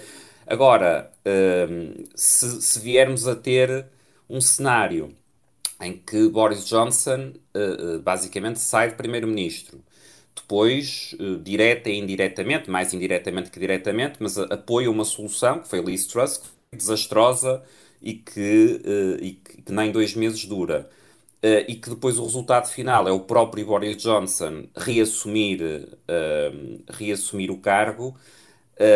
Enfim, parece quase um. Se, se, fosse um filme, era um hum. guião que se calhar dizíamos: não, isto, é, isto é muito. Isto nunca podia acontecer na realidade, não é? Porque só num filme é que, é que podia acontecer uma coisa destas, e, e parece-me de facto que, que, o partido. Não, não será por essa via que o Partido Conservador resolverá os seus problemas e acho que, que, que, se Boris Johnson voltar ao cargo, provavelmente a situação política no, no, Reino Unido vai continuar muito, muito fragilizada e muito problemática. É uma italianização da, da política britânica? Não, não, sei se, não sei se o paralelo faz muito sentido, porque uh, em Itália temos tido algo que até agora não aconteceu no Reino Unido, que é o, o sistema partidário uh, tem tido grande, uh, grande renovação ou grande mudança, não é? Portanto, basta recordar, ainda, ainda agora nas recentes eleições, Meloni, que, que, que, venceu, veio de um partido que não existia, ou que tinha uma, uma representação muito, muito, muito escassa, não é? E, e Berlusconi, que foi primeiro-ministro, é um parceiro minoritário uh, agora na, na, nova, na nova coligação governamental, não é? O próprio Salvini, que também veio de um partido que cresceu e agora já, eh, já baixou. E o centro-esquerda em Itália também, também tem tido grandes, grandes convulsões. No caso britânico, temos uma estabilidade do sistema partidário, não é? Portanto, temos basicamente estes dois grandes partidos, com os, os Lib Dems como terceiro partido. Isto vai é, é uma, é uma estabilidade praticamente de um século, não é? Portanto, em termos de sistema partidário. E, portanto, nesse sentido, eu acho que o paralelo com a Itália, até pelo sistema eleitoral, não é? Portanto, eh, no caso, no caso britânico, um sistema claramente maioritário que facilita maiorias num só partido, que não, que não é o caso em Itália, acho que o paralelo não, não, não, não parece muito, uh, talvez muito exato. Agora, o que temos de facto é uma, uma situação de grande, uh, de grande instabilidade política e parece-me temos aqui especificamente, no caso do Partido Conservador, uma, uma crise uh, que eu não, não creio que coloque em causa o papel do Partido Conservador, é o partido mais antigo, digamos, com relevância nas democracias ocidentais ininterruptamente, não é? Uh, o próprio Labour, apesar de também bastante antigo, é, remonta ao princípio do século XX, não é? Portanto, é, é, é comparativamente bastante mais recente em termos de, de relevância. Uh, agora, parece-me que o Partido Conservador está, está perante uma crise significativa e, e, que essa crise não me parece que seja resolúvel uh, dentro do quadro atual, quer dizer, sai Boris, volta Boris, um, parece-me que provavelmente terá que fazer em algum momento, no, no curto, médio prazo, alguma travessia do deserto. Parece-me que o Partido Trabalhista tem neste momento, ao contrário do, do, que aconteceu com Jeremy Corbyn, que era um líder bastante radical, até extremista, o, o Labour tem neste momento um, uma liderança mais, mais moderada e mais próxima do centro. Uh, e, portanto, se calhar, enfim, como é, como é natural em, em, em democracias consolidadas e em democracias liberais, Uh, talvez seja saudável para, para, para a democracia britânica que, uh, num prazo não muito, não muito estendido, o Partido Conservador possa, possa voltar à, à, à oposição e, e, fazer, digamos, uma, uma renovação e uma reconsideração interna uh, para lá daquilo do, do espetáculo que me parece relativamente triste que temos assistido ao longo dos meses e até dos últimos anos. Uh, André Cedo Alves, tem havido aqui uma questão que tem, enfim, tem, tem alimentado muitas análises, que é a comparação entre Liz Truss e Margaret Thatcher. Há alguma justiça nessa comparação? não. Não, uh, não, e vou ter, não. A meu ver, não. Uh, exceto talvez na cabeça de Liz Truss. Um, e, e, muito rapidamente, por, por, por, duas ou três razões. Quer dizer, em, em primeiro lugar, acho assim, basta ouvir as duas, não é? Uh, e, para ver que a consistência discursiva, argumentativa uh, de ambas é radicalmente diferente, não é? Eu, uh, as, as, poucas conferências de imprensa que Liz Truss deu foram francamente, francamente lamentáveis, não é? Quer dizer, via-se que ia Uh, portanto, estava instruída para repetir determinadas palavras-chave. Numa foi stability, não é? Portanto, a resposta às, às quatro ou cinco perguntas que, que lhe foram colocadas e que ela respondeu foi sempre stability, não é? Depois aquela, aquela linha na véspera de se demitir que era o I'm a fighter, not a quitter, não é? Portanto, para no dia seguinte se, para no dia seguinte se demitir. Eh, portanto, acho que há claramente uma, inconsist, uma inconsistência que, comparado com, com Thatcher, que goste-se mais ou menos, acho que, enfim, espero, mesmo a, maior, a, maioria das pessoas, dos inimigos políticos de Thatcher, reconhecerão que, que Thatcher tinha uma, uma consistência argumentativa e uma consistência discursiva que Liz Truss claramente não tinha. E depois, porque, e aqui do ponto de vista mais das, das políticas públicas e do, do rumo que foi seguido, uma das principais mudanças que, que, que, Thatcher trouxe, não só face ao que tinha sido a governação anterior trabalhista, mas às ideias dominantes no Partido Conservador até meados dos anos 70 do século XX, foi precisamente a responsabilidade orçamental, o combate à inflação, a necessidade de conter a despesa pública e não é o que contrasta completamente com esta agenda, se é, que, se é que sequer merece esse título de agenda populista de Liz Truss, de, ainda por cima num momento de dificuldade, este é o momento de baixar drasticamente impostos e aumentar substancialmente a despesa pública. Não é? Portanto, isso é basicamente uma, uma receita para a irresponsabilidade orçamental, uh, para a irresponsabilidade fiscal, uh, e, e, e parece-me que isso é o mais distante possível do, uh, do conservadorismo, uh, ou se quisermos, do conservadorismo liberal de, de, de, Thatcher. E, portanto, Liz Truss percebo que tenha ido buscar essa imagem, até por ser também mulher, não é? E, portanto, era algo que, que, enfim, do ponto de vista da imagem e da propaganda política, uma colagem que, que faria, que faria sentido. Uh, Teresa May não fez tanto Truss, isso, pois não? Não, não fez tanto isso e até me parece que também tendo, tendo Theresa May bastantes diferenças face a, a, a, Thatcher, apesar de tudo, podia haver mais paralelos com, com Theresa May do ponto de vista da postura de Estado e, de, e, de, e de, de, da prudência, etc., do que, do que com Liz Truss, não é? Acho que Liz Truss acaba por ser uma espécie de, enfim, de, figura que foi, que foi criada por uma num, momento de, de, enfim, de dificuldade institucional do próprio Partido Conservador, que representou uma espécie de tentativa de fuga para a frente, não é? Ou seja, se nós repetirmos muitas vezes que podemos uh, baixar impostos e aumentar despesa ao mesmo tempo e que isso magicamente vai resultar e que os mercados de dívida não, uh, enfim, como, como, nós somos muito bons, não vão reagir a isso e que isto pode resultar quer dizer, uma espécie de choque com a realidade, não é? Uh, que, que, que, aliás, é algo que, que, na tradição do Partido Conservador, ou pelo menos dos melhores momentos do Partido Conservador ao longo da história britânica, está exatamente em choque com isso, não é? Portanto, o, o, o Partido Conservador, quase como na, na, versão de Liz Truss e de quem a apoiou, quase como uma espécie de fantasia utópica, não é? Ignorando a realidade. Uh, e, e, e, seguindo, e seguindo em frente. Eu estava, tenho, tenho recordado também nestes dias de, de Vítor Gaspar e do, do enorme Sim. aumento de uhum. impostos, não é? Quer dizer, certo, acho que pouca gente acreditará que quer Vítor Gaspar, quer, quer Pedro Passos Coelho, tinham uma espécie de, de desejo secreto de aumentar a tributação em Portugal, não é? Quer dizer, o enorme aumento de impostos, independentemente de acharmos que, enfim, que foi a receita adequada ou que devia ter sido mais pela via da despesa, da redução da despesa do que o enorme aumento de impostos, mas acho que é um paralelo, se calhar, para quem está em Portugal que pode, que pode ser adequada. A situação do, do, Reino Unido, não sendo tão dramática como era a de Portugal eh, depois do, do, do governo Sócrates, uh, é uma situação complexa e seria quase o equivalente a que se nesse momento uh, Vítor Gaspar e Pedro Passos Coelho tivessem dito ok, não temos, estamos quase sem dinheiro, estamos com os cofres vazios, uh, estamos com um pedido de assistência uh, externa, mas o que vamos fazer é reduzir já no curto prazo drasticamente impostos, aumentar substancialmente a despesa e enfim, isto está de resultar porque nós acreditamos que vai, que vai resultar e que não terá consequências. Aqui foi, enfim, com o, Reino Unido não está para já com, sob, sob um plano de, de, de, resgate externo, não é? Mas, mas parece-me que, é um paralelo que, tem, que faz algum sentido, não é? Portanto, a tal seria ignorar a realidade, que, foi, que, foi, que foi o que o Liz Truss fez, e depois a total inconsistência, quer dizer, Uh, eh, um, eu percebo que tenha recuado, e provavelmente naquelas circunstâncias o recuar foi o adequado, porque o mini budget não fazia sentido nenhum. Uh, mas a partir do momento que teve que recuar, para mim ficou também mais ou menos evidente que teria que, que, teria que sair. Quer dizer, não, não podia, digamos, demitir o Ministro das Finanças e seguir em frente como, como, se, como se nada fosse, não é? Um, e enfim, isto, isto, obviamente fragiliza o Partido Conservador e, e, se, e, se, e se Boris Johnson acabar na prática porque Liz Truss esteve lá tão pouco tempo, que será isso na prática Boris Johnson por suceder a Boris Johnson, não é? Acho que ainda mais fragilizará o Partido Conservador e que a crise política no Reino Unido não, não ficará resolvida.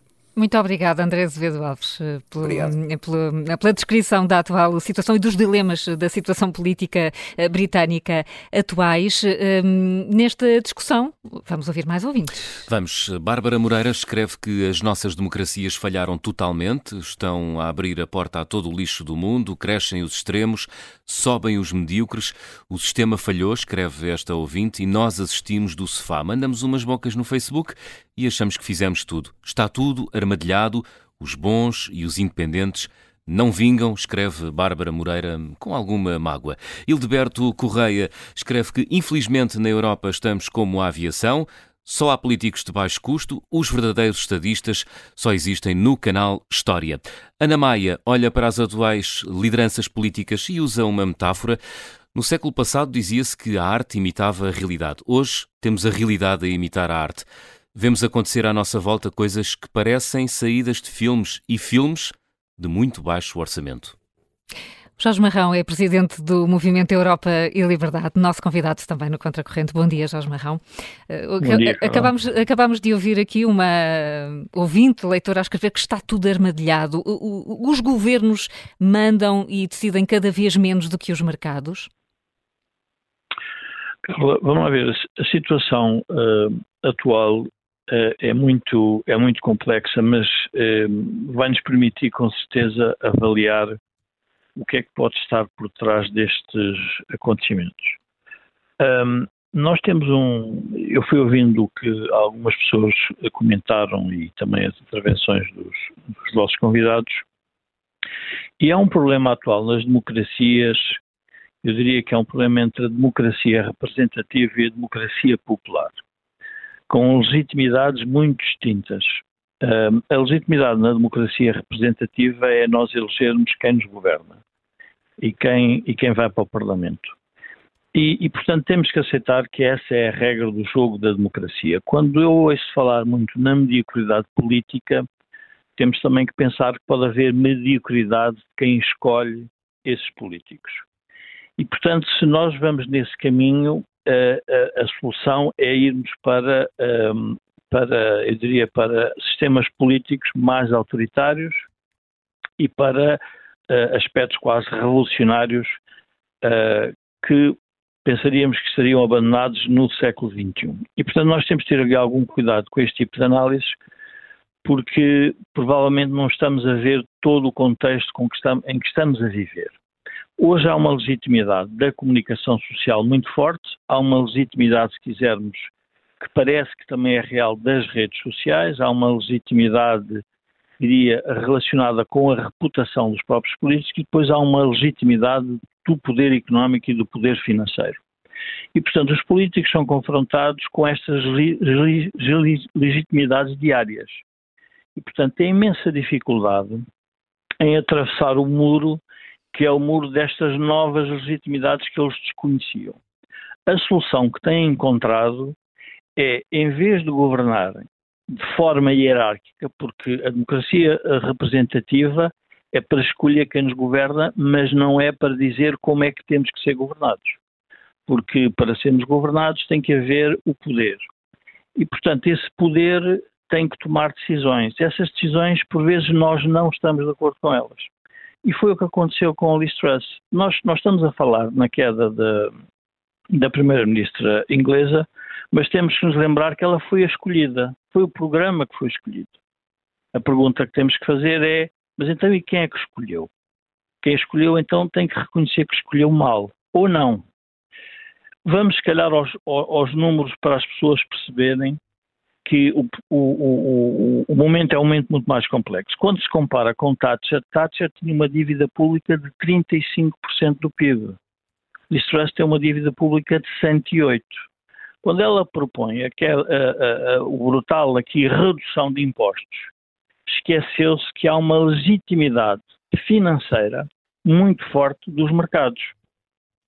Os mercados, obviamente, são egoístas porque têm que proteger uh, no fundo, quem, quem eles estão, tem que proteger os seus, os seus investidores. Os seus, os seus investidores, o Zé Manuel Fernandes falou nisso, são fundos de pensões, são os investimentos que todas as populações têm para fazer face, enfim, aos, à poupança que acumularam.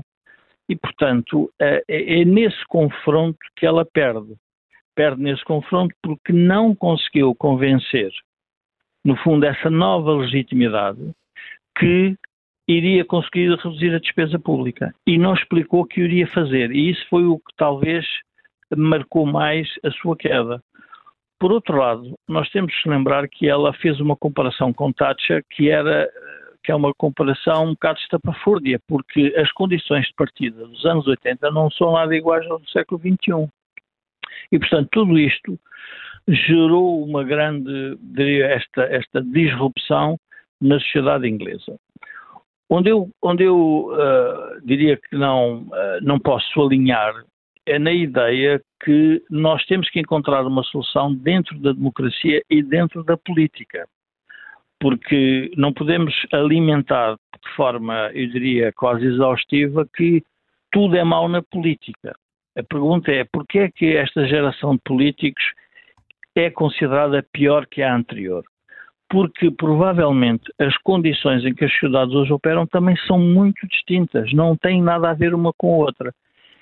E há muitos autores que têm discutido, estou-me a lembrar de Daniel Inariti, que fez um livro fantástico que é sobre a perplexidade da democracia, é que a partir do momento, a democracia é uma evolução natural, ou seja, nós aprendemos com os erros e vamos corrigindo.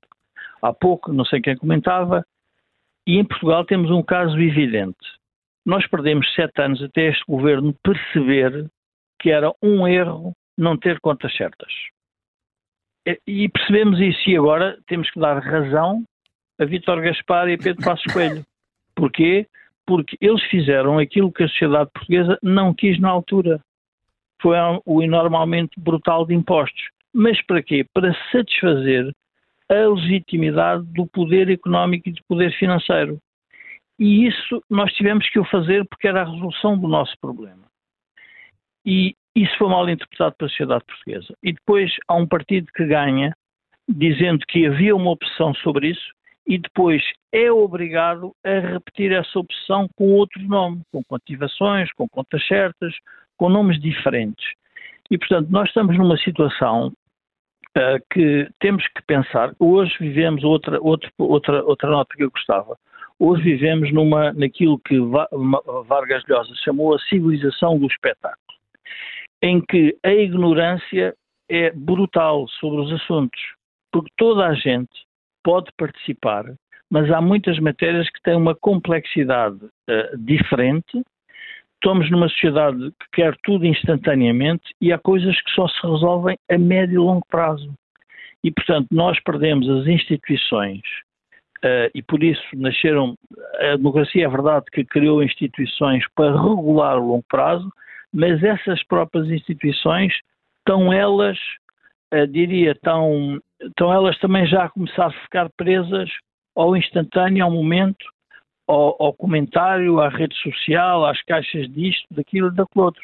Portanto, eu diria que hum, vale a pena, eu acho que este debate que vocês lançaram é um debate muito interessante, porque vai ao âmago do problema das, das, das democracias uh, estabelecidas e a democracia mais antiga, inglesa, em que, de repente, os eleitorados, por margens muito pequenas, decidem fazer uma mudança significativa, que é sair do mundo da União Europeia, cria um problema no sistema político e, portanto, for, foram os eleitorados que escolheram. Portanto, nós não podemos dizer que não há escolhas. Há, as escolhas foram feitas, essas escolhas foram sufragadas e, portanto, os políticos implementaram essas escolhas com os resultados que nós estamos a ver que podem ser catastróficos.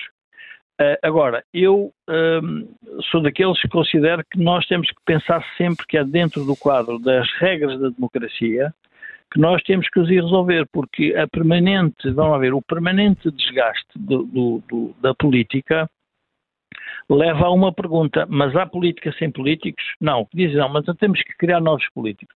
Então é a obrigação, também nossa, de os identificar e deles virem aparecendo. E vão, quer dizer, vão com o tempo, vão ter que aparecer porque... Mas esses é novos verdade... políticos, Jorge Marrão, e falámos um pouco sobre isso, correm sempre o risco, se forem muito diferentes da, da adaptação às, às, novas legitimidades de que fala, são apelidados de populistas, ditadores?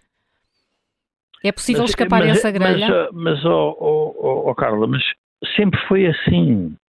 Todos os políticos que trazem um discurso novo, há uma coisa que têm que ter, é coragem para enfrentar a multidão, porque a multidão vive do sistema estabelecido. E quando nós dizemos sistema estabelecido, é um sistema muito, muito lato, é um sistema muito alargado, não é só, vamos lá ver, não, são, não é só o que depois se quisermos, a esquerda radical quer, quer trazer para cima da mesa, que são grandes, as grandes corporações, os grandes bancos, não é. São as pessoas que vivem da dívida pública, por exemplo. Uh, se tirar 100%, nós temos que ter a noção que se formos comprar uma casa e dissemos a um banco que temos uma dívida de 30% sobre o nosso, sobre o nosso rendimento, ele empresta-nos dinheiro. Se tivermos 100% é diferente. E, portanto, se ele fizer uma, um, discurso muito radical, é natural que o outro não o entenda. E, portanto, nós temos de ter aqui alguma. Vamos lá ver. A, a verdade é que uh, a forma como as, as, democracias estão a funcionar estão a gerar políticos, uh, eu diria, populares e populistas. Ou seja, políticos que, para não terem que enfrentar os eleitorados com as, as más notícias, preferem ir atrás deles. Ora, nós, quando escolhemos alguém para nos governar, é para sermos governados. Não é para nós dizermos como é que ele nos tem que governar, como há pouco dizia. E, portanto, é nesta dicotomia entre a coragem política, a, a noção de longo prazo, que a democracia tem que, tem que evoluir. E, portanto, isso vai aparecer, eu diria que é um processo que podemos querer acelerá-lo. Estas crises se forem uh, analisadas numa perspectiva de longo prazo, são úteis para perceber isso. Provavelmente, os deputados que elegeram uh, Liz neste momento, estão a repensar o que é que fizeram.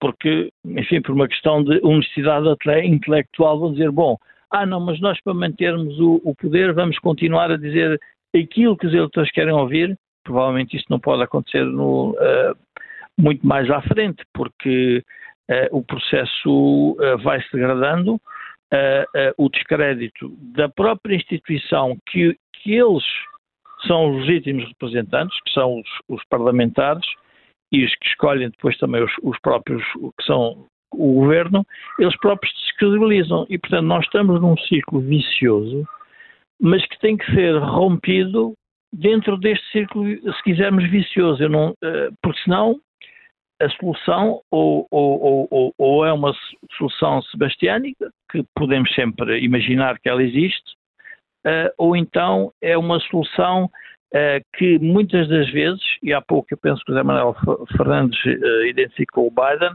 é uma solução de mínimo denominador comum, ou seja, uma pessoa que não cria muitas ondas e que vá fazendo uma gestão das crises ao sabor dos acontecimentos, como uma ou mais uma reforma mais arrojada, mas nada de significativo para enfrentar o problema concreto. E aqui o, o, o, o que vai levar a política a mudar é identificar o problema concreto que tem que resolver. No caso de Liz Truss, havia um, há um problema concreto a, a resolver. É a estagnação do Reino Unido, é alta, era a alta dívida pública e teria que o fazer de uma forma muito mais estruturada e ela não o fez para ganhar o poder, fez um discurso que parecia que resolveria tudo, mas que cai ao fim de poucos dias. Portanto, que é uma coisa estranhíssima. Pergunta-se, mas como é que uma democracia com aquela história uh, e com aquela tradição faz esta escolha? Mas a realidade é que a fez. E, portanto, diria que há uma, Uh, há uma a, a, massificação da política, ou seja, a massificação da política, ou seja, transformarmos todas as pessoas, todos os cidadãos em potenciais políticos, tem um risco.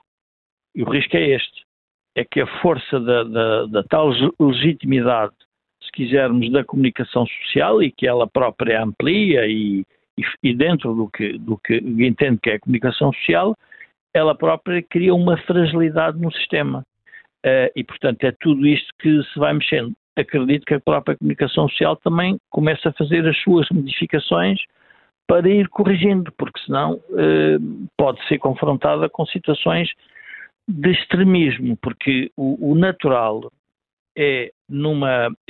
Há, há quem diga que os verdadeiros, as verdadeiras revoluções são os moderados a fazê-las.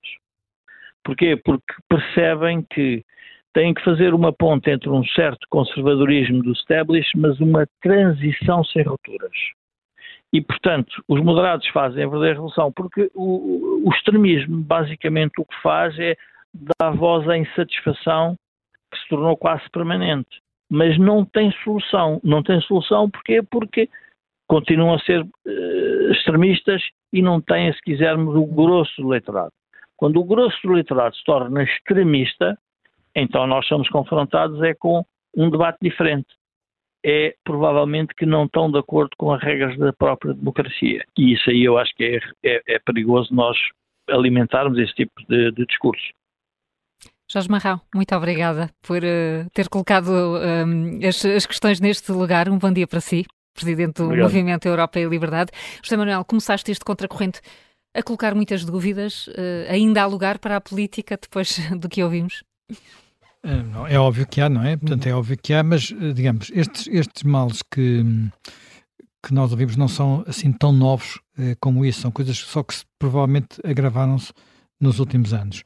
Eu, eu, eu, estava aqui a ouvir o Jorge Marrão e de repente lembrei-me lembrei-me de um livro com 20 e tal anos, que foi um dos últimos livros, penso talvez o último livro que editou em vida o Vítor Cunha Rego. Vitor Cunha Rego já morreu em 2000, portanto hum. o livro é de 99 ou coisa assim do género. E eu lembro que nesse livro havia, no prefácio, logo no prefácio, havia duas ou três frases que eu nunca mais esqueci e que de vez em quando regressam à memória e que têm, que têm a ver com isto. Eu, eu, eu vou ler uma delas que é assim: é,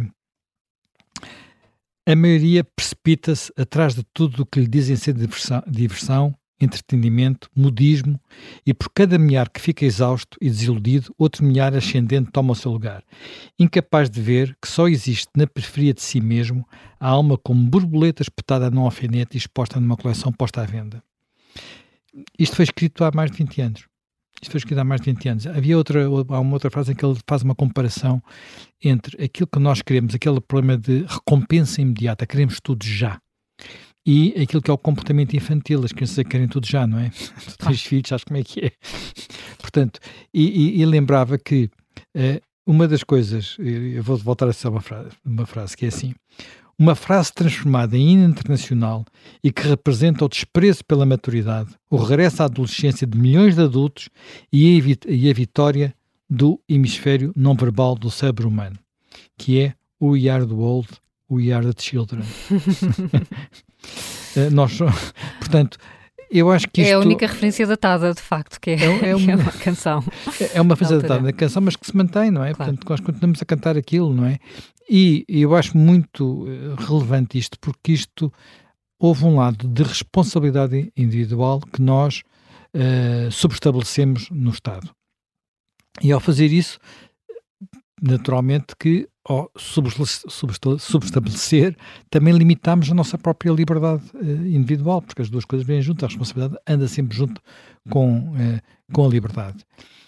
Isso deu-nos uh, tranquilidade, não é? Portanto, deu-nos a tal festa, deu-nos a tal lado, as crianças dependem dos pais, não têm que tomar todas as decisões, mas tornou-nos, ao mesmo tempo, muito avessos à, à, mudança, ao risco, às coisas novas, em boa parte porque oscilamos entre esse lado de ser eh, criança e o lado, eh, digamos, demográfico de ser mais, mais idoso. Obviamente que os políticos que temos são aqueles que nós escolhemos. Ninguém nos impôs uh, estes políticos. Nós escolhemos e às vezes até lhes demos grandes maiorias não é? Portanto, temos maioria cá ao António Costa, demos a maioria no Reino Unido ao Boris Johnson. Demos, quer dizer, deram os eleitores. E, portanto, uh, é, é, nós podemos dar mais exemplos, não é? O primeiro-ministro espanhol, o atual primeiro-ministro espanhol, candidatou-se uh, contra o Podemos e aliou-se ao Podemos para conseguir fazer governo ao fim de duas ou três eleições, porque não havia maneira de sair daquele imbróglio em que o país tinha um imbróglio, um bloqueio. E, e, muitas das coisas em Espanha estão bloqueadas porque está tudo sempre a vigiar-se uns aos outros. E podemos continuar por aí adiante e para outros países encontrar situações muito parecidas. Apesar de tudo, agora também é preciso fazer aqui um parênteses, apesar de tudo, este sistema com todos os seus defeitos, como dizia o Churchill, é o melhor de todos. E uh, vamos, a pouco e pouco, vamos encontrando, encontrando saídas. Isto é melhor que qualquer outro sistema de messiânico, de salvadores, de, uh, como alguém explicava recentemente, um sistema destes tem problemas como, por exemplo, as decisões levam mais tempo a concretizar, levam mais tempo a tomar, uh, é preciso discutir com as pessoas, mas depois também são mais facilmente corrigidas, também podemos ver nos livros daqueles que são maus, em vez de ficarmos presos a eles. Portanto, no médio e longo prazo é melhor. Não podemos é pedir tudo para amanhã. Não podemos é pedir tudo para amanhã. E há coisas que exigem tempo. Portanto, eh, uma das coisas que me faz mais impressão, e agora voltando indo muito a uma discussão portuguesa, é algo que já falámos aqui esta semana, que é dizer às pessoas ou não dizer às pessoas a verdade prepará-las ou não para o que é fácil e para o que é difícil. O, o, nós temos vivido muito uma mentira nos últimos anos, fazendo aquilo que é o contrário do que se disse que se ia fazer, fingindo que não se está a fazer.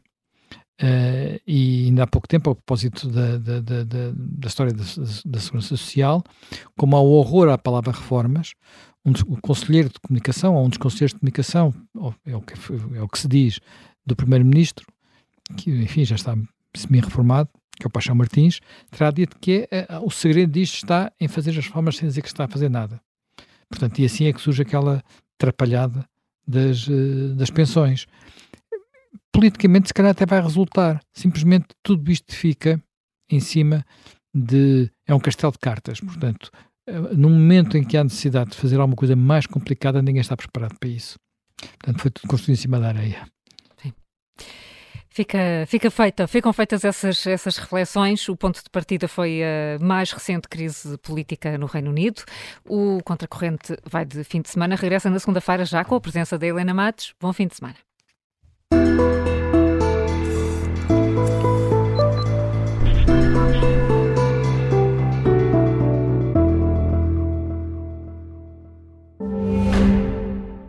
Este programa teve a ajuda à produção da Google.